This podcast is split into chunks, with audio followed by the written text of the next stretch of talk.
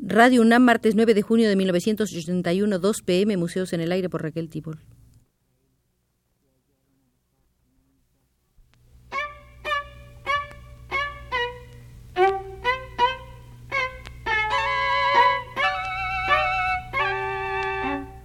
Museos en el Aire.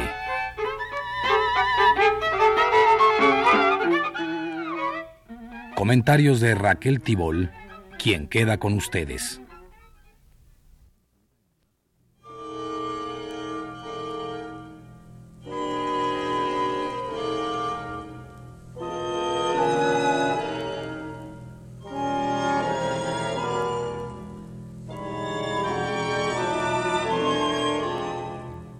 Sumaremos a las actividades por el centenario de Picasso haciendo una visita al Museo de los Críticos de Picasso y será nuestro guía Max Rafael, quien valoró e interpretó los trabajos de Picasso con una óptica marxista. Debo aclarar que en estos programas nunca doy lectura textual a los escritos de los autores, sino que hago de ellos una síntesis audible sin traicionar el contenido, pero apretando las ideas lo más posible ajustándolas al medio del que estoy haciendo uso, la radio. Sigamos pues a Max Rafael en su estudio de Picasso. Picasso nació en España en 1881. Su juventud se desarrolla durante los años en que el capitalismo monopolizador reemplaza al de la libre competencia. El carácter general de esta transición y de las condiciones particulares dentro de las cuales se efectuará en España actuarán en parte inconscientemente, pero de manera decisiva sobre el pintor. En Picasso hay temas que se dan con cierta frecuencia.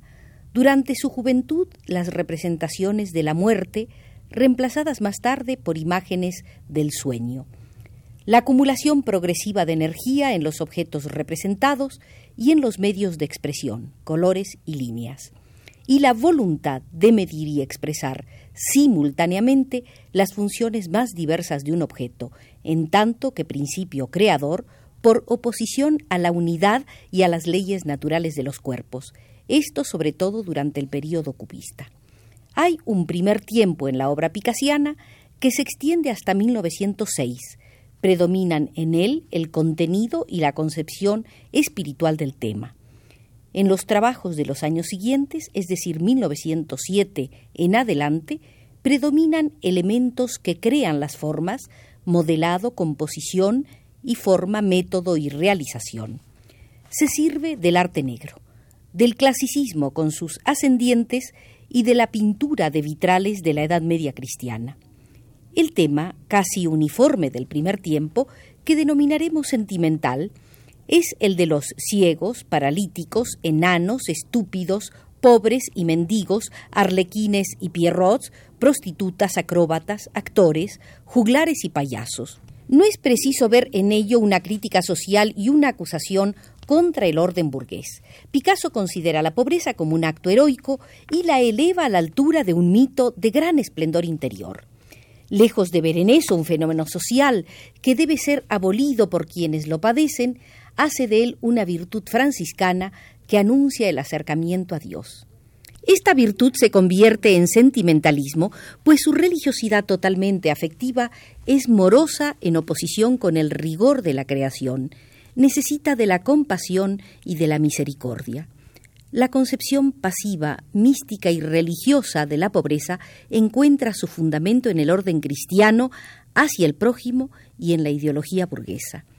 La unión establecida por Picasso entre estos temas tomados al margen de la sociedad burguesa y la familia, forma fundamental de la vida social de la burguesía, es completamente característico.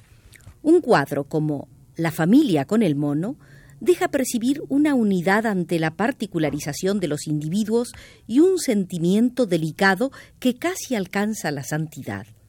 Qué contraste con el único cuadro de familia burguesa que Picasso ha pintado de acuerdo con la realidad y no por inspiración. La familia Soler presenta al hombre y a la mujer sentados en dos esquinas opuestas y el grupo ha sido formado por una adición sucesiva de personajes. Pero este contraste se debe más a una concepción religiosa que a una crítica social.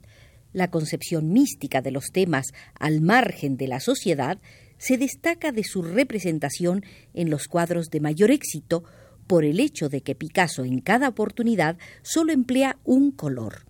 Un movimiento claroscuro se extiende de adelante hacia atrás y desde atrás hacia adelante, mientras que la línea que vuelve sobre sí misma y progresivamente se descubre mediante este movimiento oscilatorio y místico de aparecer y desaparecer, desprende a un ser relativamente independiente. El esclarecimiento metódico de este proceso místico y de su relación con la existencia del mundo corporal es la unidad espiritual que asegura el desenvolvimiento multiforme de Picasso, su lógica interior.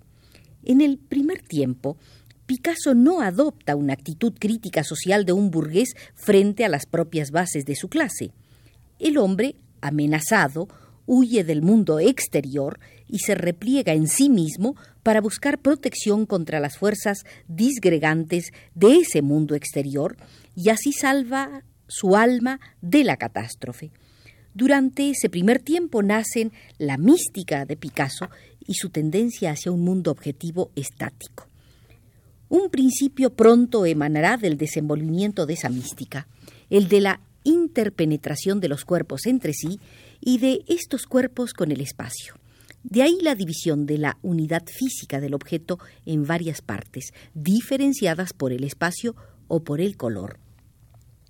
Por esto, desde el punto de vista naturalista, esa mística aparece audaz y revolucionaria por su riqueza en las combinaciones nuevas, es decir, no determinadas por la naturaleza pero la oposición que establece entre las leyes físicas y psíquicas, su dualismo psicofísico, revela un deseo romántico de huir del tiempo, cuyo carácter reaccionario, nos dice Max Rafael, no disminuye por el hecho de que su pasividad primitiva se una a la actividad creadora.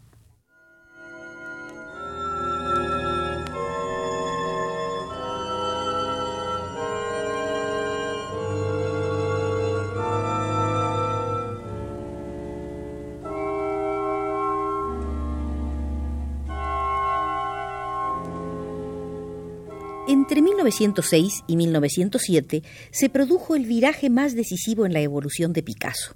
Pasó del estado de artista descriptivo al estado de artista creador. El período cubista ofrece varios problemas particulares interesantes para la teoría del arte. Al comienzo, la influencia del arte negro. Al final, la introducción de materiales concretos puestos sobre los cuadros.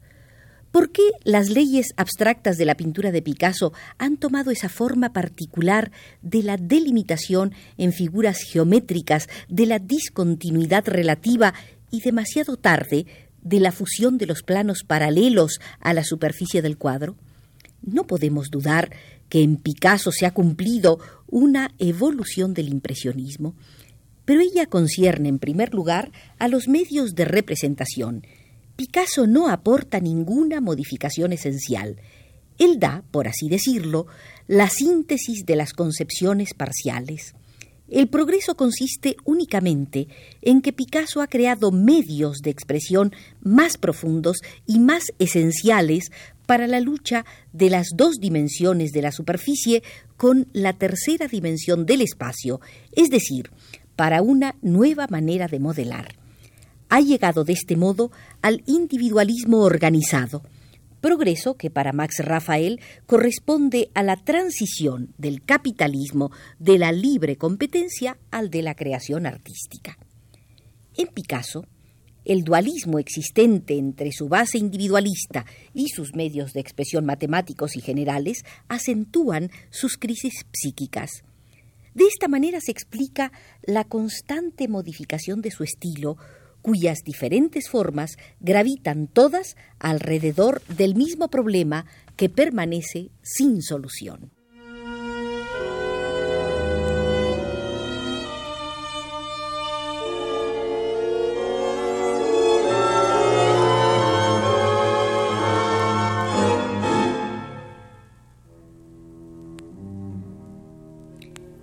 La introducción de la caricatura, descomponedora de la tradición europea, Picasso no hubiera podido acercarse al arte negro. Picasso solo conocía el arte negro por los museos y por algunas piezas que había comprado a los marinos en los puertos del mediodía de Francia. El modelado de Picasso no se enlaza con la tradición europea de los cuerpos estereométricos continuos, cilindros, etc., que son las formas fundamentales de los miembros del cuerpo humano, sino por el contrario, prefiere la oposición discontinua de las superficies cóncavas y convexas en oposición al naturalismo, de tal modo que las superficies cóncavas reemplazarán a las superficies convexas de la naturaleza, las mejillas, por ejemplo. Picasso admite ciertos elementos esenciales de la vida en general. El derecho a un impulso vital que toma su origen en el sexo y en el subconsciente, alcanzando a la mística. Por otra parte, admite ciertos elementos esenciales de la creación artística formal. Asimila materias más exóticas, más esenciales, más penetrantes. La incorporación del arte negroide se opone a lo racional y a lo sensorial del contenido en favor de lo metafísico y de lo irracional, creando al mismo tiempo una nueva racionalización de la forma que nada tiene de europea. La elevación de la conciencia teórica en el artista condujo a Picasso en el curso de su evolución a tomar como tema pictórico ciertos problemas teóricos, haciendo a veces de esa manera teoría del arte en su pintura. Si se recuerda que durante todo el siglo XIX la filosofía burguesa principalmente fue una teoría del conocimiento, no se podrá, al menos desde el punto de vista burgués, reprochar a Picasso el haber pintado la teoría del arte. Tal vez solo se le podrá reprochar el haberlo hecho incompletamente. En el curso de la primera etapa cubista, la negroide, Picasso se esforzó en componer el conjunto del cuadro sobre la base de una concepción subjetiva. En tal sentido, los cuerpos son formados con independencia de sus leyes físicas y únicamente de acuerdo con la lógica del sentimiento y de la obra pictórica. En la etapa del cubismo de los cuerpos, el lenguaje se afina al contacto con los diferentes objetos, pues Picasso utiliza sus articulaciones y combina los diferentes aspectos según una dinámica del espacio que él presenta a priori. Integra el principio negroide con el principio europeo de los cuerpos.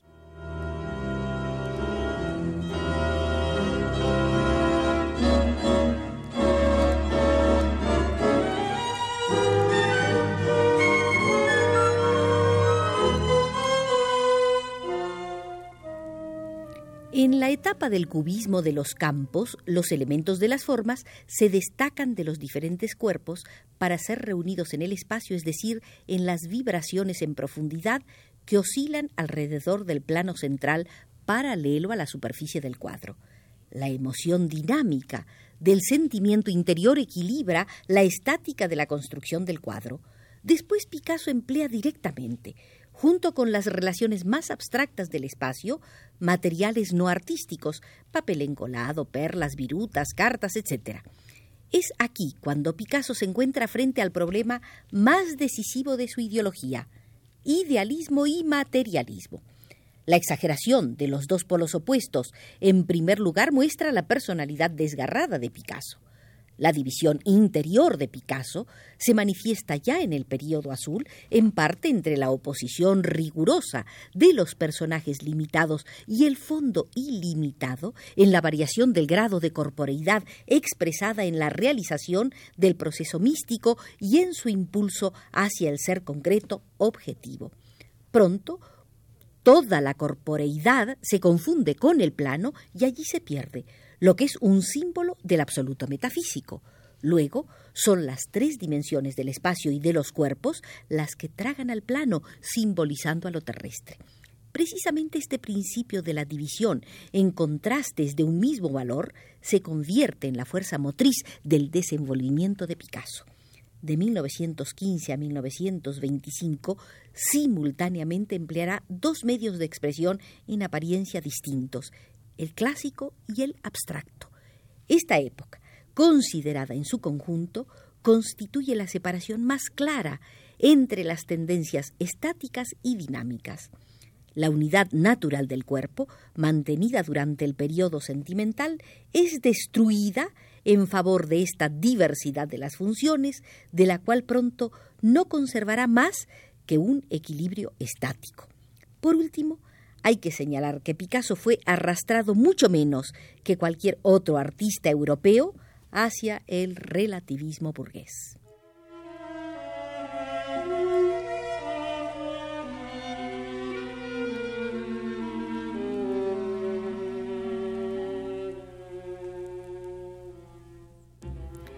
¿Cabe Picasso en el esquema de Max Rafael? Sin duda alguna lo desborda. Con esta constatación y por indicaciones de José Gutiérrez desde los controles, retirémonos del Museo de los Críticos de Picasso.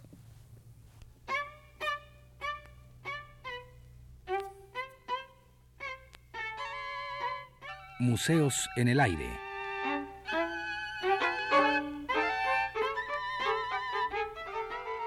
Comentarios de Raquel Tibol.